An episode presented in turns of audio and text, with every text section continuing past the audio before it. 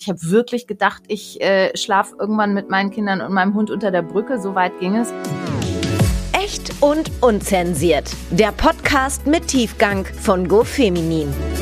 Ja, hallo und herzlich willkommen zu einer weiteren Folge von Echt und Unzensiert. Ich bin's Tino und in der heutigen Folge sprechen wir darüber, wie man es schafft, sich von einer schwierigen und ungesunden Lebenssituation zu befreien. Also wie schaffe ich es, mein Leben ja endlich wieder in den Griff zu bekommen und wie gehe ich am besten mit Problemen und Krisen um. Meine heutige Gesprächspartnerin ist eine wahre Expertin auf diesem Gebiet, denn sie hat selbst ja einige Krisen erfolgreich hinter sich gebracht und ist heute stärker denn je. Ich freue mich sehr, dass sie da ist. TV-Moderatorin, Coach und Beraterin Petra Neftel ist zu Gast. Grüß dich. Hey Tino, vielen Dank für die Einleitung. Ja, freut mich. Freut mich total, dass du da bist. Wie geht's? Wie steht's?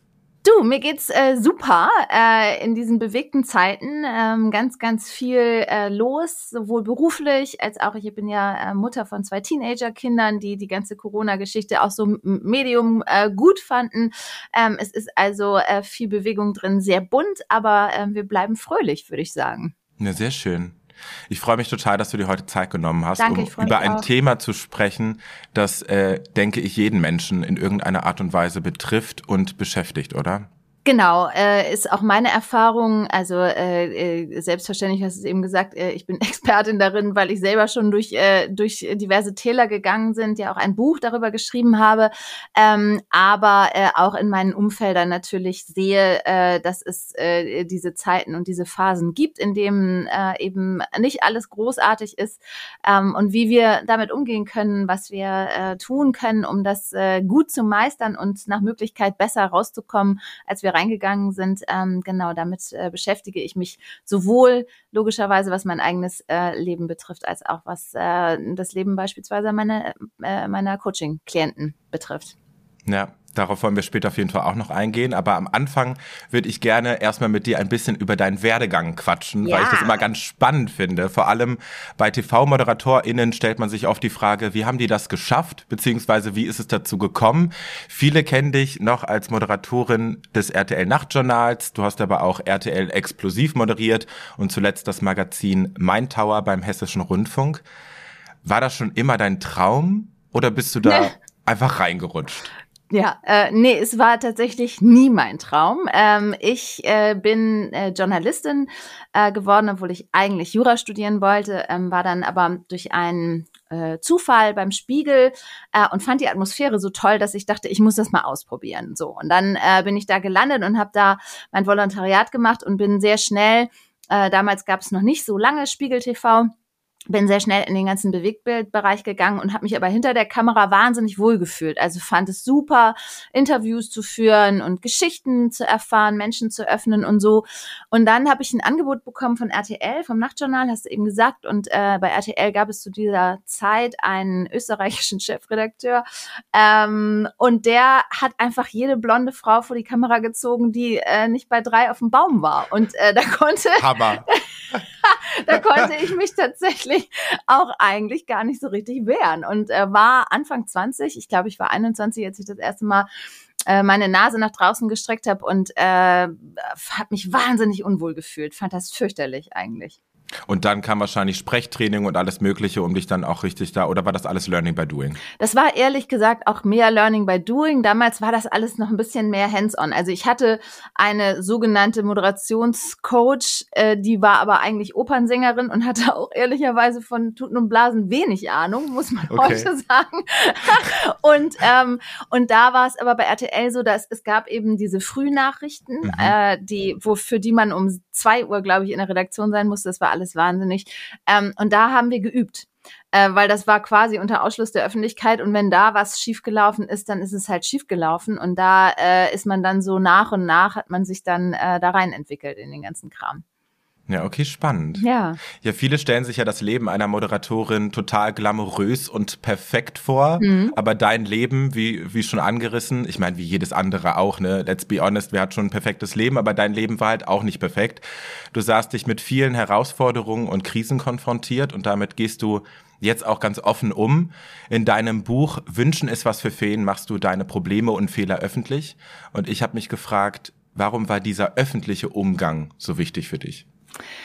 Das ist eine super gute Frage, Tino. Und ich glaube, der öffentliche Umgang war gar nicht wichtig für mich. Für mich war erstmal wichtig, das alles aufzuschreiben.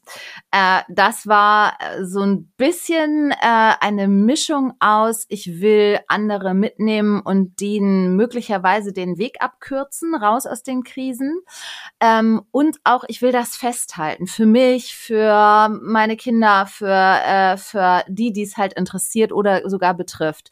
Ähm, dass das öffentlich öffentlich wird und dass das äh, auch dazu führt, es ist, für, es ist wirklich sehr lustig, wenn ich jetzt Menschen kennenlerne äh, und die dann irgendwann äh, sagen, kleiner Disclaimer, ich habe dein Buch gelesen, dann weiß ich, oh shit, die wissen, wo ich mal tätowiert war, die wissen, ja. äh, was alles schiefgegangen ist, wie meine schlimmsten Nächte ausgesehen haben und so. Ne? Also es ist das, das war mir aber alles tatsächlich, das habe ich mir so nicht so klar gemacht, wie nackt mhm. ich mich letztlich mache. Ne? Also es ging mir nicht darum, das Spotlight auf mich oder meinen Scheiß zu richten, sondern es ging mir tatsächlich darum, äh, erstmal zu sagen, ähm, ja, wir sind nicht glamourös oder nicht glamouröser als der Rest der Welt. Zweitens, äh, äh, die, die Täler sind echt auch richtig fies. Ähm, ja. Und drittens, was kann man eigentlich machen, um sich da auch methodisch rauszukriegen und nicht nur so im, im Nebelflug? Voll. Ich finde es auf jeden Fall großartig, dass du diesen, dieses Streben nach Perfektionismus nicht weiter befeuerst, sondern dass du dich total menschlich und verletzlich auch zeigst. Ich äh, habe generell das Gefühl, dass in den letzten Jahren der Trend auch viel in diese in Richtung Echtheit einfach geht und das ist einfach voll schön. Voll. Ähm, da sagst du was, was äh, auch eine meiner großen ähm, äh, Botschaften letztlich ist oder das, was mich echt treibt. Ich bin ja, ähm, du hast es vorhin so schön gesagt, ich bin ja auch äh, eben als Coach unterwegs und als Consultant ähm, und da geht's viel um Auftritt und um Wirkung und viele, viele Menschen suchen ja gerade so äh, nach, womit gehe ich ich raus, womit zeige ich mich, LinkedIn, Social Media, bla bla bla, alles total wichtig. Ähm, und genau das, was du gerade gesagt hast, es äh, trifft genau das, was ich auch immer versuche zu vermitteln. Versucht es gar nicht erst. Versucht bitte nicht perfekt zu sein. Es ist langweilig, es ist total auserzählt. Es glaubt sowieso keine Sau, weil es einfach nicht stimmen kann. Ähm, und, und äh, Fernsehen ist unter anderem ja auch deshalb tot, weil, weil, ähm, weil die Menschen einfach keine Avatare mehr sehen wollen oder keine keine äh, rund gebürsteten äh, Superschönen, sondern, sondern weil es darum geht, echte, echte äh, Figuren und echte Geschichten zu verstehen und sehen. Ne? Und deshalb äh, voll, absolut richtig, echt äh, schlägt äh, Perfektion um, um Längen, finde ich. Yes. yes. Äh, dein Buch trägt den Namen Wünschen ist was für Feen. Ja. Wie bist du zu dem Titel gekommen und was ist vielleicht auch so die Message dahinter? Wünschen ist was für Feen ist tatsächlich eine Message. Ähm, äh, äh, ursprünglich sollte das Buch heißen, äh, Entschuldigung, da hilft auch kein Yoga. Das hat aber der Verlag dann gekillt, weil sie dachten, damit würden sie zu viele Yogis äh, verschrecken. Mhm. Ähm, und Wünschen ist was für Feen ist deshalb ein so wichtiger Titel, weil ich habe irgendwann mal in der wundervollen Philosophiezeitung, äh, äh, Zeitschrift, äh, jeder, der sie nicht kennt, sollte sie sich mal angucken, Hohe Luft. Mhm. Ähm, da gab es ein Essay über den äh, Unterschied von Wünschen und Wollen. Ähm, also warum sozusagen Wünschen die äh, schwächliche Schwester von Wollen ist und wie man seinen Willen eigentlich äh, sozusagen identifiziert. Und Willenskraft ist etwas, womit ich mich äh, auch auf der Coaching-Seite schon ganz lange beschäftige. Was ist es eigentlich, was ne, uns vom, vom Wünschen zum Wollen bringt, was, was gibt so den, den Booster äh, in Sachen Umsetzungskraft. Und äh, weil ich empfunden habe, dass dieses, ich wünsche mir, dass es besser wird, mich äh, letztlich immer tiefer in meine blöden Krisen ge geworfen hat. Äh, und erst wenn ich zum wirklichen Willen gekommen bin, mich da rauszuhebeln und, und äh, das anzugehen, äh, hat es funktioniert. Deshalb habe ich den Titel gewählt, weil der einfach tatsächlich so ein bisschen auch die darunter liegende Botschaft ist. Ja, macht Sinn. Ähm, Petra, lass uns doch langsam aber sicher mal auch darüber sprechen, was überhaupt passiert ist oder womit du dich okay. irgendwie auch auseinandersetzen musstest. Vielleicht auch so als Einstieg, wann hast du denn oder wann hat sich deine Lebenssituation damals denn angefangen ins Negative zu drehen? Was war so die erste Komponente, die dich ins Stocken gebracht hat? Ja, äh, das ist natürlich äh, in der Rückschau alles äh, viel leichter, äh, glaube ich, zu identifizieren. Das kennen bestimmt äh, deine Zuhörerinnen und Zuhörer auch. Äh, dass wenn man da drin ist, merkt man es ja gar nicht so sehr. Ne? Wann geht's eigentlich los? Also ich kann sagen, der erste große Knick war sicherlich das Scheitern meiner Ehe. Mhm. Das war äh, allerdings äh, doch noch ein Stückchen vor dem, äh, äh, wo es dann auch wirklich körperlich und so weiter äh, echt schlecht wurde. Aber damit ging's los. Ne? Das war auf jeden Fall der Anfang äh, von der Phase, die dann irgendwann zur Krise wurde, ähm, weil ich mit diesem Scheitern nicht gerechnet habe und weil das natürlich immer, da waren zwei sehr kleine Kinder äh, zu dem Zeitpunkt involviert. Äh, ich war äh, freie Journalistin, Moderatorin, äh, freier Coach. Ich hatte kein geregeltes Einkommen. Ähm, das war alles, das war erstmal für mich schon mal wirklich tough, eine taffe Zeit. Ähm, dann hatte ich eine Firma gegründet mit einer wunderbaren Frau, die ich sehr schätze ähm, und, und die wundervoll ist, aber äh, diese Firmenidee, das war eine Online-Coaching-Idee, die wir sehr früh hatten, ähm, ist nicht aufgegangen, beziehungsweise sie ist eigentlich aufgegangen, aber wir haben uns along the way leider total auseinander dividiert. Mhm. Ähm, und dann kam da eine drohende Scho Steuerschuld dazu. Also ich hatte echt Existenzängste, so richtig, richtig. Ähm, und dann war ich in einer Beziehung, die wahnsinnig herausfordernd war, mit einem Mann, der wenig Verständnis dafür hatte, äh, wo ich eigentlich gerade unterwegs bin und bin gependelt zwischen Hamburg und Frankfurt. Und dann ging es echt Schlag auf Schlag. Dann habe ich einfach eine Krankheit nach der anderen mitgenommen immer heftiger, äh, wurde immer schwächer äh, und dann äh, klappte so dieses ganze Kartenhaus äh, in sich zusammen. Das war also wie so oft bei Krisen eigentlich eine lustige Melange aus ganz vielen unterschiedlichen ähm, Facetten, die dann zusammen äh, zu diesem großen, fetten, äh, nicht mehr zu überwindenden Klopper geworden sind. Wie bist du denn mit diesem Klopper umgegangen? Hast du deine Probleme einfach immer wieder runtergeschluckt und verdrängt? So war es, genau. Also äh, auch das sehe ich äh, sowohl an Freundinnen und Freunden als auch an Klientinnen und Klienten immer wieder, dass es lange braucht, sich den eigenen Mist ehrlich anzugucken. Und wir sind total gut darin, äh, das noch eine ganze Weile auf die stille Treppe zu setzen und äh, ein bisschen rumzupfeifen und so zu tun, als ob es gar nicht da ist.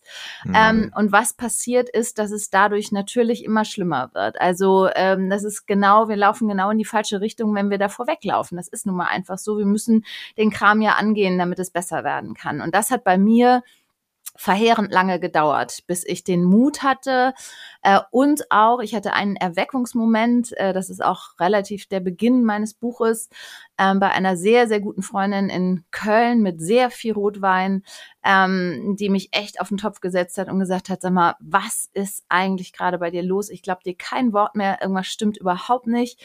Und da ist das, ist dieser Klopper, äh, da habe ich den halt äh, einmal auf den Tisch gespuckt. Ne? Und dann ging's auch. Dann konnte ich ganz langsam anfangen, äh, als er dann mal draußen war, mir so die Bestandteile anzugucken und dann ähm, damit umzugehen.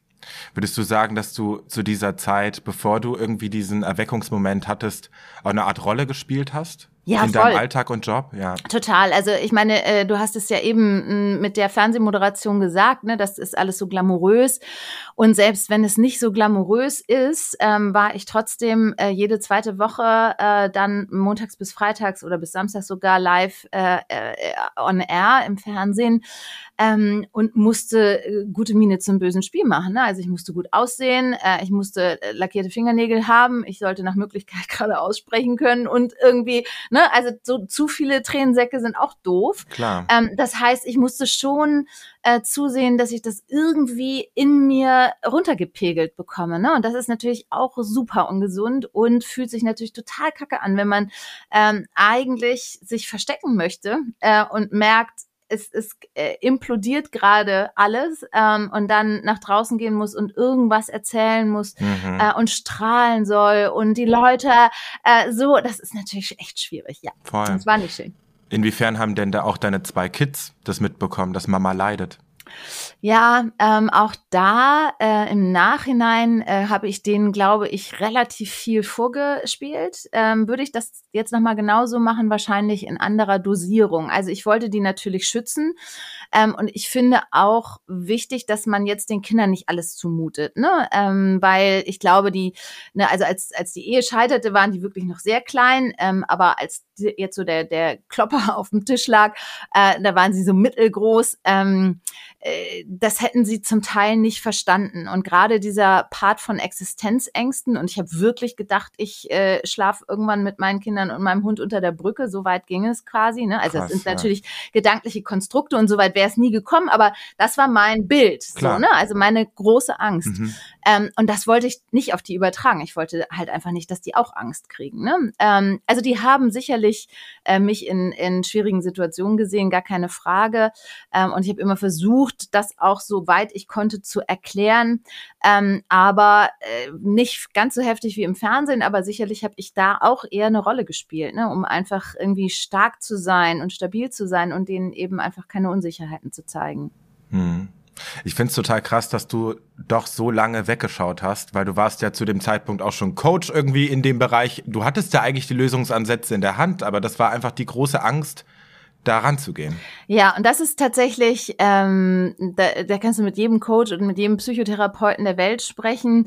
Äh, wir sind super, super darin, das bei anderen zu sehen äh, und wissen auch sofort, äh, was zu tun ist ähm, und leiden manchmal ganz doll darunter, es nicht sagen zu können, sondern den Menschen ja mit Fragen dahin äh, zu bringen, dass er selber in die Handlung kommt.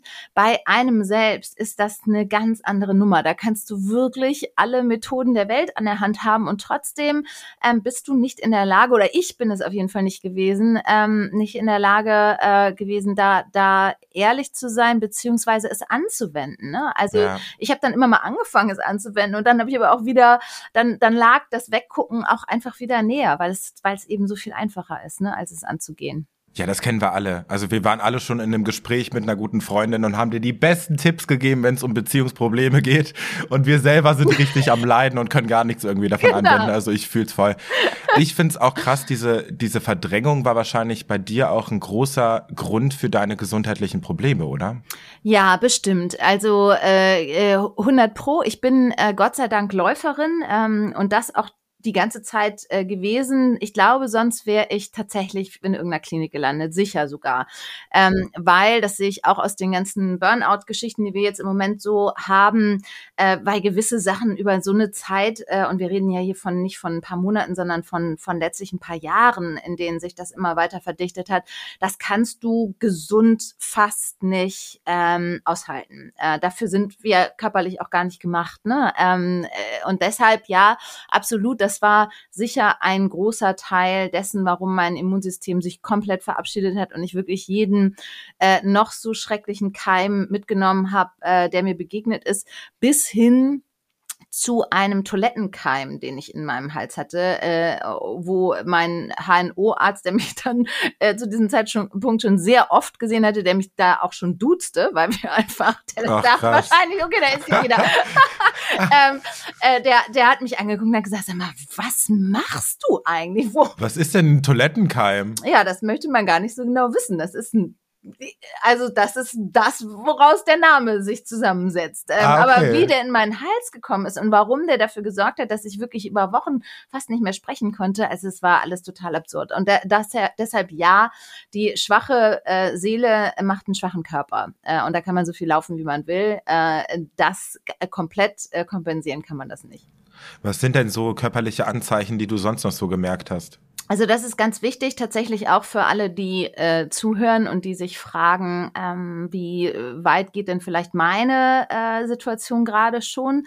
Es gibt keine körperliche, äh, nein, andersrum, es gibt keine äh, psychische äh, Instabilität ohne ein körperliches Signal dazu. Äh, selbst wenn wir nur eine Intuition haben von hier stimmt etwas nicht, haben wir einen Körpersensor, der uns das zeigt. Und jeder fühlt das woanders. Ähm, und wenn man über eine gewisse Zeit äh, erste körperliche Anzeichen hat von Spannungskopfschmerzen, Schlafstörungen, äh, Übelkeit, äh, Heißhunger, ähm, Tremor, also Zittern, ähm, ganz schön auch äh, äh, Ohrgeräusche, die Ohren gehen zu, so ein bisschen wie unter Wasser, mhm. äh, Augenzucken und so weiter und so weiter. Der Körper hat ja unendlich viele kleine Vorboten, bevor äh, er so richtig abbaut. Ähm, und wenn man das einfach für sich, wenn man sich da ein bisschen auf der Spur bleibt und feststellt, das ist ein Symptom, dann weiß man, Achtung, Achtung, äh, ich sollte jetzt mal ganz flott aufhören, äh, so zu tun, als ob alles super ist und mal schnell zu sehen, dass es, ähm, dass ich, dass ich daran gehe ne, und dass ich mir das angucke. Wie, wie kann denn ein Mensch, der aktuell in so einer Verdrängungsphase steckt, sich frühzeitig auch dazu motivieren, die eigenen Probleme anzugehen. Weil desto länger man wartet, desto schlimmer wird's. Was für, was für Reflexionsfragen kann man sich vielleicht auch stellen? Genau, in dem Buch habe ich äh, relativ viele Reflexionsfragen aufgeschrieben. Also der erste Punkt ist äh, das Feststellen des körperlichen Symptoms. Also wenn man das hat, dann äh, und, und einem das sich, sich selber das klar machen kann, okay, hier stimmt etwas nicht und mein Körper reagiert, dann habe ich schon mal ein, ein kurzes Bewusstsein jedenfalls dafür, dass es ernst da ist. Mhm. So, und dann nehme ich das und dann gibt es äh, äh, schöne Reflexionsfragen, die man sich stellen kann. Wichtig ist, dass man versucht, ich habe das Klopper genannt, also dieses Knäuel, also diese vielen verschiedenen zusammengewursteten äh, Bestandteile der äh, schwierigen Situation, dass man die versucht auseinander zu dröseln und zu gucken, welche Stränge gibt es, aus welchen Zutaten besteht denn eigentlich gerade mein Problem oder meine sind was sind meine Probleme und das äh, wenn ich das sortiert habe, dann kann ich ganz langsam anfangen in die Lösung zu gehen. Doof ist das und kleiner Spoiler, das war bei mir äh, das, äh, das Blödeste, was passieren konnte. Ähm, äh, blöd ist das, wenn man sofort losmarschiert. Also in dem Moment, wo man, ne, ich hab, äh, hatte diesen Erweckungsmoment und dachte, okay, alles klar, jetzt weiß ich ja, Kampfansage. Ich, ich habe ein Problem äh, und jetzt äh, mache ich, jetzt hau ich raus und löse wie eine Wahnsinnige. Und das war total falsch, ne? weil ich mir eben nicht die Zeit genommen habe, es einmal zu sortieren und auch nicht die Zeit genommen habe, mir genau zu überlegen, wie gehe ich was an, sondern erstmal wie so ein, äh, wie so eine Irre äh, versucht habe, einfach äh, rauszukommen aus dem, aus dem Kram. Ja, krass. Ja. Wie geht man denn am besten vor? Also knöpft man sich zuerst das größte Problem vor oder macht man erst die kleinen Dinge, damit man Erfolgserlebnisse hat und motiviert bleibt? Oder was würdest du sagen? Also erstens körperliche Symptome, zweitens sortieren, also gucken, dass man ein bisschen entzerrt bekommt, woraus besteht es. Drittens anfangen, Kraft aufzubauen, aber nicht mit der äh, Härte, die ich gerade beschrieben habe, sondern wirklich liebevoll gucken, wie schaffe ich das, erstmal ein bisschen wieder Ressource aufzubauen, bevor ich löse. Weil es nützt nämlich nichts, wenn wir zittrig sind, schwach sind, nicht mehr schlafen, aussehen wie äh, 50 Jahre älter, dann können wir das nicht gut bewältigen. Ähm, dann ist das viel zu viel. Äh, und dann mhm. laufen wir wieder weg zwischendurch oder klappen zusammen. Deshalb erstmal wirklich gucken, dass wir auf allen möglichen Ecken so ein bisschen äh, uns dahin bewegen, uns gut zu tun tun. Und wenn wir da sind, dann gilt es Eat the Frog First immer mit dem Schlimmsten anfangen. Also das, was wirklich sich am widerlichsten anfühlt, wo man das Gefühl hat, oh, das kann ich nicht. Ähm, furchtbar. Ähm, das ist ja. äh, ein schöner Indikator für, okay, äh, das ist das erste auf deiner To-Do-Liste, um da rauszukommen. Äh, und dann immer, äh, ne, die Schmerzdosis darf dann sozusagen immer weniger werden. Aber Eat the Frog First, also mit dem, mit der dicksten Kröte äh, anfangen, ähm, ist etwas, was mir wirklich sehr geholfen hat, um aus dem ganzen Schlamassel rauszukommen. Hm. Was, was, was hat dir denn am meisten geholfen, wieder in Kraft zu kommen? Also ich habe, äh, auch das ist äh, Bestandteil des Buches, ich habe äh, für mich ein paar ähm, Kraftfelder identifiziert, die wichtig und wesentlich sind. Das erste äh, ist, ist ganz sicher äh, Essen und Trinken. Das vergessen wir nämlich in der, in der Krisenzeit es ist so simpel. Ja, aber ist so, ne? Entweder wir trinken dann ganz viel Wein oder Schnaps oder was auch immer oder wir essen gar nicht mehr oder wir essen nur Mist äh, äh und äh, labeln das mit Soul Food, was der größte Bullshit ever ist. Mhm, mhm, ähm, äh, da gucken, dass man einen Rhythmus findet. Schlafen ist äh, ein, ein wahnsinnig äh, wichtiger Faktor. Jeder, der schon mal ein Baby bekommen hat, weiß, äh, was für eine körperliche Folter es ist, wenn man nicht schläft. Und in Krisenzeiten schläft es sich in der Regel sehr schlecht. Also gute Abendrituale, Schlafrituale etablieren und gucken, dass man so ein bisschen den Schlaf zurück einlädt in sein eigenes Leben. Dann ist Kreativität tatsächlich total wichtig und jeder hat ja einen anderen kreativen Ausdruck. Bei mir ist es immer schon Schreiben gewesen, andere klöppeln, äh, malen mit dem Mund, äh, pff, was auch immer, äh, machen ja. Musik, äh, äh, erfinden TikTok-Tänze, was auch immer es ist, ne? Aber äh, diesen Teil bespielen, weil man die Gehirnhälfte wechselt und das super, super wichtig ist für die Balance, ne? dass man da mal hingeht. Mhm. Ähm, und dann äh, sowas wie Meditieren, Pausetaste, ne? also atmen, äh, Ruhe im Kopf, äh, zwischendurch mal runterfahren. Äh, da gibt's ja unterschiedliche Tools, äh, die man nutzen kann, auch wenn man kein geborener Dalai Lama ist. Und, äh, und dann wichtigster, äh, letzter Punkt ist Bewegung. Immer schon gewesen. Diese Felder, wenn man die für sich ganz gut sich bewusst macht und überlegt, was kann ich tun, um in jedem Feld jeden Tag vielleicht ein Prozent besser zu werden und ein bisschen mich da äh, wieder mit auseinanderzusetzen, dann merkt man sehr schnell, dass es einen, einen echten Einfluss auf das Wohlbefinden hat. Und dann kann man, wenn man das spürt, auch ganz langsam äh, die Kraft aufbringen, um sich mit den wirklichen Themen auseinanderzusetzen. Welcher der Punkte ist dir am schwersten gefallen umzusetzen? Hm, oh, gute Frage. Ähm, also immer schon schwer fällt mir Essen. Mhm. Äh, ist ja so ein Frauenthema. Äh, ich bin eine von den klassischen ich esse lange nix, dann snack ich mich durch vier Stunden durch den Kühlschrank, dann äh, habe ich ein schlechtes Gewissen, dann esse ich wieder ein bisschen nichts. Ähm, so und mich wirklich zu disziplinieren, drei Mahlzeiten am Tag, äh, auch warm, äh, auch wirklich nicht im Stehen, nicht im ja. Vorbeigehen, sondern echt jetzt mal so richtig, richtig. Ähm, das äh, fällt mir nach wie vor schwer und äh, ich kann das im Prinzip vor allem äh, deshalb inzwischen umsetzen, weil ich ja für meine Kinder äh, kochen muss. Und ich sagte ja eingangs, sie sind Teenager, also sie essen äh, quasi äh, durchgängig. Ähm, und äh, da äh, bin ich besser geworden, aber das ist für mich tatsächlich, also äh, bewegen ist für mich gar kein Problem. Schlafen war schwierig zurückzuerobern. Äh, Vorher, vor dieser ganzen Krise, war ich eine super gute Schläferin. Äh, zwischendurch mhm. habe ich fast gar nicht mehr geschlafen und das zurückzukriegen ist auch nicht so easy. Aber ähm, Essen äh, war tatsächlich für mich ist und ist immer noch äh, tatsächlich eine, etwas, womit ich bewusst umgehen muss, zumindest. Ja, ich fühle das total, weil viele Leute aus meinem Freundeskreis, die jetzt diese Folge anhören, die denken sich auch nur so, Tino, bei dir ist es ganz genauso, weil ja. ich äh, esse tatsächlich, das kann ich eigentlich gar keinem erzählen, jetzt mache ich es öffentlich, ich esse tatsächlich vor 18 Uhr gar nichts. Das ist nicht dein Ernst. Und dann esse ich abends halt was und dann war's das. Ich habe theoretisch eine Mahlzeit am Tag und das ist ja schon echt heftig. Mein Körper ist halt voll drauf gepolt. Ähm, aber irgendwie kriege ich das auch nicht hin. Ich muss mich da auch mal zu zwingen. Aber hast du, äh, machst du das, um schlank zu bleiben? Oder machst mm -mm. du. Nee. Ja? Nee, nee. ich mache das irgendwie aus Gemütlichkeit, aus Laziness. Ne? Irgendwie ist es natürlich auch irgendwie aufwendig, sich da immer wieder Gedanken zu machen. Und, ähm, und du, aber du hast kein Hungergefühl? Mm. Und trinkst du Kaffee mit Milch? -mm. Das ist nicht dein Ernst. Also du bist wirklich nüchtern. Das ist ja, das ist ja äh, schon verrückt. Ja, ja aber ich meine, es, äh, äh, also solange das einem Rhythmus folgt und dieser Rhythmus sich für dich richtig anfühlt und du nicht das Gefühl hast, dass du schwächer wirst, ähm, dann würde ich immer sagen, ja, dann ist das ist das dein Metabolismus. Ne? Dann ist das wohl so.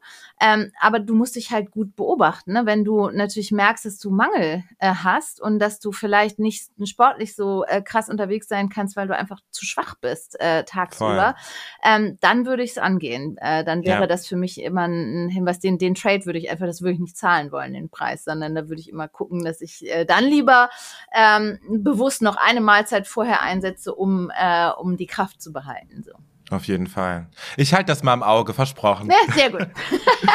sehr gut. Ähm, Sag mal, hattest du, als du dann deine Kraft aufgebaut hast, dann auch so einen plötzlichen befreienden Moment oder war das so ein schleichender Prozess? Ähm, also ich habe ja eben schon, schon kurz gespoilert, dass ich äh, erstmal in die völlig falsche Richtung gelaufen bin. Also ich dachte, ähm, Kraft aufbauen kann ich ja immer noch machen äh, und ich hau erstmal raus. Das hat alles nur schlimmer gemacht. Da habe ich mir so ein Soldatenkostüm übergezogen und habe einfach auf alles geschossen, was, äh, was, ich, was sich bewegt hat in meiner Umgebung. Ähm, das war schlimm äh, und hat alles verschlimmert. Ähm, und dann gab es einen äh, Moment tatsächlich fast wie einen weiteren Erweckungsmoment jetzt, wo wir so drüber sprechen.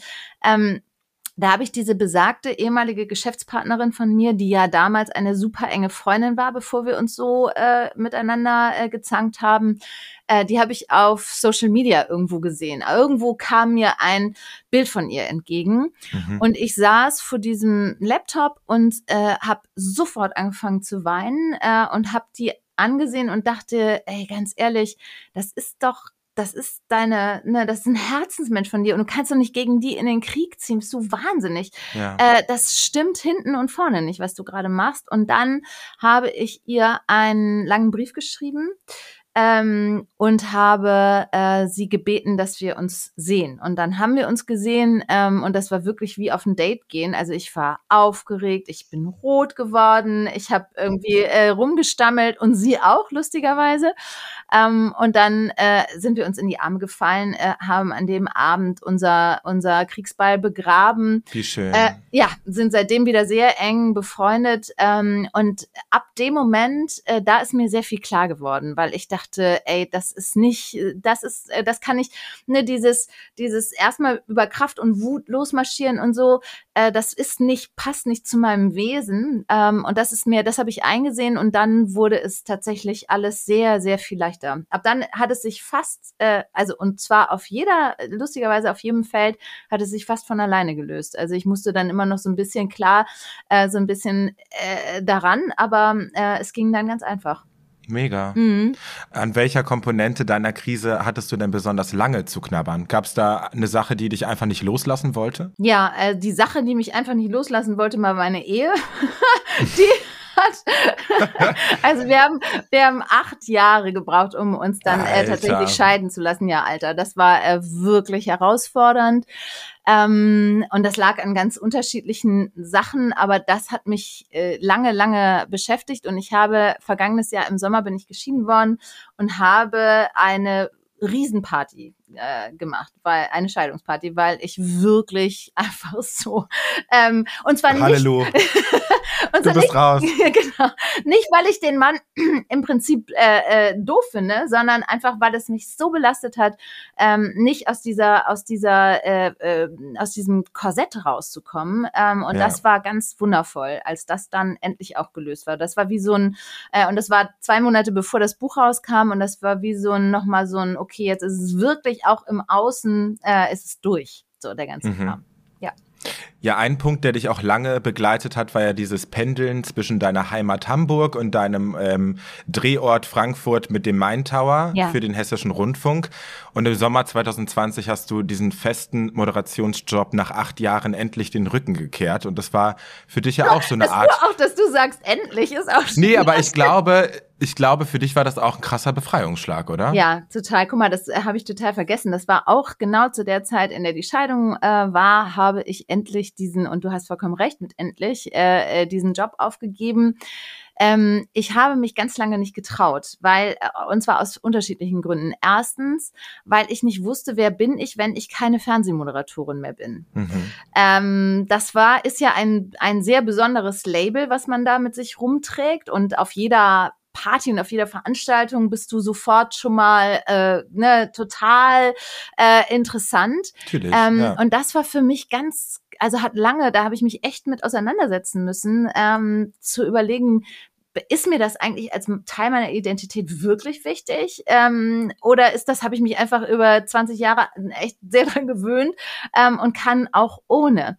Und dann, ähm, äh, also da, das, das hat mich lange zurückgehalten ähm, und äh, mich hat auch lange zurückgehalten, dass äh, der hessische Rundfunk und dieses öffentlich-rechtliche äh, Fernsehen, das ist halt ein, fühlte sich für mich an wie so eine Säule in meinem Leben. Mhm. Äh, ne? Und wenn sonst keine Säulen da sind, weil ich äh, schwierige Beziehungen hatte und eben ne, wechselnde Jobs und alles war in, in Wallung, aber der HR war da. Ja. Äh, und das war die, das war die Einnahmequelle, ne? Und ähm, und äh, da zu sagen, freiwillig zu sagen, ich äh, ich kapp jetzt auch nochmal die Säule. Äh, warum braucht man eigentlich Säulen? Das ist mir erstmal sehr schwer gefallen. Ähm, und dann habe ich aber tatsächlich haben meine Kinder mir sehr klar signalisiert, wir brauchen dich. Ähm, und zwar nicht nur alle zwei Wochen komplett äh, für zehn Tage am Stück, sondern jetzt das mal. Das muss man sich halt mal klar machen, wie oft du da warst, ne? Ja, also ich war alle zwei Wochen war ich für für fünf Tage weg äh, und äh, die, die haben das super gemacht, aber die haben natürlich äh, einfach auch mich vermisst, ne? Und haben äh, bestimmte Sachen äh, immer nur über Telefon oder FaceTime oder so mit mir machen können. Ähm, und das war äh, und das hat mich ewig schon belastet ähm, und da auch dann zu sagen, nee, ähm, die sind jetzt noch in einem Alter, wo ich echt noch mal denen auch zeigen kann, dass sie Prio sind äh, und dass ich es irgendwie hinkriege. Und dann habe ich irgendwann das Vertrauen gefunden zu sagen, ähm, ich mach schon, bin schon so lange Coach, ich versuche es jetzt einfach. Und es ist durch die Decke gegangen. Also Gott sei Dank, es ist, äh, da hat Corona auch total geholfen, äh, jetzt für meinen Bereich, aber Gott sei Dank ist es wirklich, wirklich toll geworden und ähm, war genau der richtige Schritt. Ich hätte ihn bestimmt auch schon zwei Jahre vorher machen können, aber da waren einfach meine Bedenken und Ängste äh, noch zu groß. Voll fein. Aber gut, dass du es gemacht hast. Ich finde ja. großartig. Sag mal, Petra, in einer Krise hilft es ja oft, sich auf wirklich wichtige Dinge zu konzentrieren, auf die wirklich wichtigen Dinge und sich seine eigenen Stärken auch wieder bewusster zu machen. Mhm. Für alle, denen das schwerfällt, wie macht, wie findet man denn heraus, wo die eigenen Stärken liegen? Also ähm, auch da gibt es gute Reflexionsfragen, die man machen kann. Ähm, und äh, äh, man ganz ganz vieles, was wir lernen und lehren, ist vom Halbbewusstsein oder Unbewusstsein ins Bewusstsein zu kommen und auch was gerade was die eigenen Stärken betrifft. Also wenn man äh, jemanden äh, da auf den Zahn fühlt, dann kann eigentlich jeder sagen, was er oder sie gut kann. Aber eben erst, wenn man wirklich, wirklich tiefer bohrt und nachfragt und nachfragt und nachfragt und diesen Schritt von, ich weiß das irgendwo unten drunter, was ich gut kann und wo meine Stärken sind und wo ich vielleicht auch herausragend bin, ähm, das äh, nach vorne zu holen und sich bewusst zu machen und klar zu machen und gar nicht sofort, um daraus irgendeinen Job zu machen, sondern manchmal auch einfach, um das Selbstbewusstsein äh, ein bisschen nach oben zu kriegen. Damit geht's eigentlich los. Ähm, und viel, äh, also es gibt ja sehr unterschiedliche äh, Persönlichkeitstypen und es gibt eben auch sehr unterschiedliche Lerntypen und Bewusstmachen hat auch immer was mit Lernen zu tun. Mhm. Vielen Menschen hilft es äh, tatsächlich, äh, das aufzuschreiben und sich wirklich äh, hinzusetzen und eine Stunde Zeit zu nehmen und zu sagen, ich schreibe jetzt auf, was sind meine Stärken, wo bin ich herausragend, was kann ich wirklich gut? Und dann priorisi priorisiere ich das vielleicht hinterher noch und sage, das ist äh, eins, das ist am gewichtigsten für mich, das ist zwei, das ist drei, das ist vier und no attachment to the outcome. Nicht, um irgendetwas damit zu erreichen, sondern erstmal nur, um es bewusst zu haben. Menschen, die nicht gerne schreiben, äh, denen rate ich immer, das über Sprachnachrichten zu machen und ähm, sich selber eine Voice Message zu senden ne? Mhm. und äh, äh, zu sagen, also was ist, was kann ich wirklich gut? Erstens, ich kann super gut kochen. Zweitens, ich bin äh, wunderschön, wenn man mich von hinten sieht. Und drittens, ich, keine Ahnung. Ist das gerade deine Liste? Nein. ich bin von hinten, ist nicht meine Schokoladenseite. nee, aber macht Sinn, klingt gut. Ja. Ja. Aber es ist auf jeden Fall auch einfacher gesagt als getan manchmal. Also mir fällt es tatsächlich auch manchmal schwer, das so richtig runter zu rattern. Genau, und das ist, das ist aber die, weißt du mal, es geht, glaube ich, vor allem darum, sich damit auseinanderzusetzen. Ähm, mhm. Ähm, weil wir tendenziell als Menschen dazu neigen, uns immer mit unseren Schwächen auseinanderzusetzen. Und diese ganzen destruktiven Gedankenketten, die wir so aneinander rein über den ganzen Tag, die sind ja oft damit verbunden, dass wir uns einfach äh, dass wir irgendein Verhalten doof finden von uns, dass wir denken, jetzt mache ich schon wieder den gleichen Scheiß und dass wir uns wirklich einfach negativ bewerten innerlich die ganze Zeit. Und deshalb ist es so schlau, äh, zwischendurch mal ganz bewusst zu sagen, okay, fein. Jetzt habe ich die letzten drei Monate wieder damit verbracht, mir zu sagen, was ich alles nicht gut mache. Äh, und jetzt setze ich mich mal ganz kurz hin und nehme mir eine Stunde Zeit oder eine halbe Stunde Zeit und mache mir nur mal ganz kurz bewusst und klar, was aber auch alles dagegen steht. Und in der Regel ist das nämlich gar nicht so wenig, wenn wir ganz ehrlich sind. Also einfach mal öfter aktiv lieb zu sich sein. Ja, das ist sowieso, also wenn, wenn man, ne, wenn man am Ende äh, irgendein Fazit ziehen sollte, dann ist das, und das ist oft tatsächlich mehr ein Frauenproblem, ohne jetzt hier rum klischeen zu wollen, aber es ist tatsächlich oft so, dass Frauen strugglen damit, äh, äh, ne, das eigene Team zu sein und zu sagen, irgendwie, ich bin an meiner Seite und ich ähm, pass auf mich auf und ich baue mich auch auf und ich äh, trage für mich Sorge und so. Da sind wir oftmals einfach nicht so richtig gut drin, sondern wir können das auch das äh, viel besser für andere als für uns selbst. Ja, man sagt ja auch immer so, Männer sind selbstbewusster, Männer sind immer die Ersten, die sich da auf die Brust trommeln, weil sie irgendwie in sich da eine gewisse Selbstbewusst ein gewisses Selbstbewusstsein tragen. Woran liegt das denn, dass Frauen irgendwie oft an ihrer eigenen Wirkung zweifeln? Naja, wir sind anders sozialisiert, ne? Also wir kommen aus einer anderen, wir haben eine völlig andere äh, geschlechtsspezifische Historie. Ähm, wir, wir sind ja äh, als schwaches Geschlecht äh, äh, jahrhundertelang äh, sind wir ja geprimed worden äh, mhm. in diese Richtung. Ähm, wir mussten funktionieren, müssen wir auch immer noch.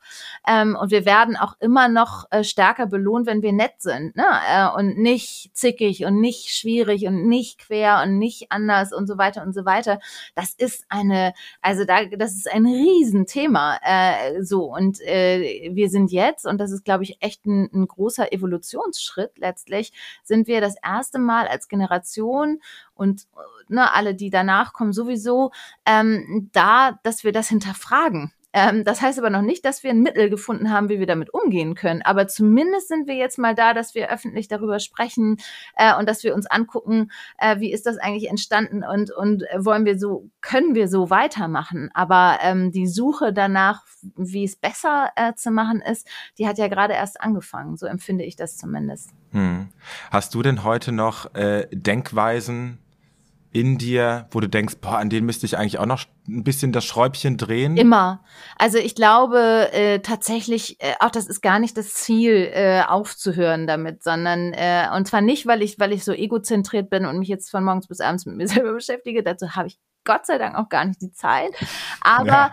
ähm, ich glaube, dass das dieses lebenslange Lernen, das ist ja nicht nur bla bla, sondern das äh, ist, gilt vor allem für uns selbst. Ne? Also wenn wir irgendwann aufhören, äh, uns zu reflektieren und aufhören, auch zu gucken, was sind äh, hinderliche äh, Denkmuster, die ich habe was sind eigentlich blöde Glaubenssätze, die mich begleiten, ähm, dann sind wir tot. Also oder oder nicht mehr neugierig, was ein bisschen ähnlich ist wie Tod. Also insofern, äh, ja, immer wieder setze ich mich damit auseinander. Ich entdecke auch immer wieder, äh, dass ich äh, auch manchmal immer noch in die alten Fallen laufe. Manchmal äh, sehe ich auch neue Fallen, äh, in die ich laufe.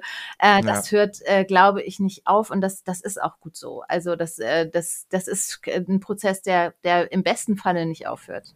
Hm. Deine persönliche Entwicklung hört nicht auf, auf jeden Fall. Nein, genau. Ich habe eine Mutter, die ähm, 83 ist, ähm, die äh, im Übrigen einen 20 Jahre jüngeren Mann an ihrer Seite hat. Und yes, alleine, girl, läuft bei ihr. Läuft bei ihr. Alleine deshalb schon nicht aufhören kann, aber äh, selbst bei der, mit der spreche ich oft darüber, ähm, selbst die sagt äh, ganz offen, äh, du, äh, immer noch äh, äh, stelle ich die alten Muster fest und immer noch reflektiere ich das und immer noch gehe ich daran und versuche, mich äh, irgendwie zu optimieren oder es einfach besser zu machen ne? und le mir leichter zu machen. Ja. Ein Gedanken, den ich auch ganz schön fand, äh, war, dass wenn man das Ungesunde aus seinem Kopf holt, dann ist ja auch ganz viel Platz für Neues, Positives und neue Kreativität und das ist einfach ein schönes Bild. Total, finde ich auch. Ähm, das ist ja ganz, ganz äh, tatsächlich lässt sich auf vieles übertragen. Ne? Also äh, wenn man, wenn man äh, das rausbürstet, was, was man eigentlich nicht braucht, äh, hat man ganz viel Platz für, für das, was man braucht, ne? Und womit man sich gerne umgibt. Das stimmt. Das gilt nicht nur für den Kleiderschrank, sondern auch für den Kopf. Hast du recht? Richtig. Sag mal, Petra, würdest du die Krise, die du erlebt hast, eigentlich gerne aus deinem Leben streichen oder hast du davon auch profitiert? Ich habe davon letztlich nur profitiert. Also ich glaube, dass ich äh, all das, was ich jetzt zurückkriege, auch an beruflicher Anerkennung, an äh, privater Anerkennung oder nicht nur Anerkennung, aber aber Wertschätzung und ich so Geschenken, ja, äh, in Form von Menschen, Wesen, äh, Jobs, äh, Umfeldern und so weiter und so weiter. Das wäre mir sicherlich so in der Fülle äh, nicht begegnet, wenn ich äh, das nicht gehabt hätte. Und ich glaube, ganz vieles von dem, was wir besprochen haben, hätte ich auch so gar nicht gemacht. Also bis hin zu, hätte ich meinen Job gekündigt, hätte ich das alles so durchgezogen, wenn ich ähm, diesen, dieses Tal nicht durchschritten hätte. Also insofern, ich würde sie nicht eintauschen wollen. Sie ist Teil von mir. Sie ist mit Sicherheit auch nicht die letzte Krise in meinem Leben. ich würde Kann gut sein, klar, ja. ähm, nee, ich, äh, nein, überhaupt nicht. Ich integriere sie mit großer Freude äh, und habe sehr, sehr viel aus ihr gelernt. Und bist auch damit gewappnet für die nächste Krise. Und ja. bin auch möglicherweise, wie auch immer die dann aussieht, äh, gewappnet für die nächste Krise, bin aber auch ganz froh, wenn die noch nicht kommt. Also finde das jetzt im Moment auch ganz schön, so wie es ist. Ist doch wunderbar. Ich drücke die Däumchen. Danke. Petra, vielen, vielen Dank für deine Zeit und deine Ansätze. Ich fand es super aufschlussreich und ich bin mir sicher, jede und jeder konnte aus dieser Folge etwas für sich rausziehen. Das vielen würde Dank. mich freuen. Ich danke dir, Tino. Für alle, die noch mehr über dich erfahren wollen, wo und wie kann man dich denn finden? Ach naja, also petraneftel.com ist meine Seite. Äh, ich bin bei Insta als äh, Petra Neftel. Ich bin bei LinkedIn auch als Petra Neftel, überraschenderweise. Also äh, wer mich finden will, äh, findet mich mit Sicherheit. Und äh, ich freue mich über, über Kontakte und über Nachfragen. Und ähm, ja, und jeder, der äh, Lust hat, sich in dieses Buch einzulesen, ähm, ist natürlich herzlich willkommen, das zu tun. Auf jeden Fall. Wünschen ist was für Feen, ist überall erhältlich, wo es Bücher gibt. Checkt das unbedingt mal aus, ich kann es sehr empfehlen. Und falls ihr weitere Folgen unseres Podcasts anhören wollt, dann klickt euch gerne durch. Eine neue Folge kommt alle zwei Wochen. Bis dahin, bleibt gesund und macht's gut. Euer Tino. Danke, Petra. Danke dir.